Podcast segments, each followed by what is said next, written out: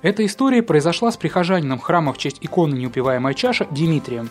Дима очень любит жития и наставления святых отцов. Вот только его работа, связанная с постоянными разъездами, не дает ему времени для чтения. Утром и днем он за рулем, а вечером тоже не до книг. Нужно уделить внимание детям. Спасался Дима только тем, что слушал святоотеческие предания через телефон. И тут попадается ему книга Паисия Святогорца «Духовное пробуждение». Пролистав ее, Дима понимает – настоящий клад.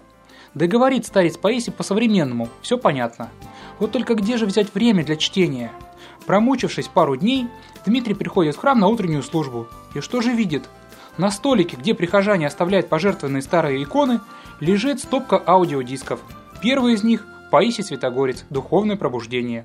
Те самые наставления, которые Дима не мог прочитать. «Я так обрадовался, словно сам старец Паисий посетил меня», – рассказывал мужчина. «У меня в машине как раз был проигрыватель дисков. Я им и не пользовался уже, а тут как раз пригодился. Отец Паисий увидел мои переживания и послал подарочек. С того дня Дима стал ездить и слушать наставления старца. А если кто из пассажиров случался в дороге, с удовольствием предлагал напитаться мудрыми советами афонского монаха. Вот так Господь в очередной раз дал нам убедиться.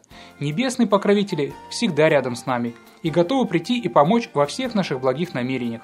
Действительно, дивен Бог во святых своих.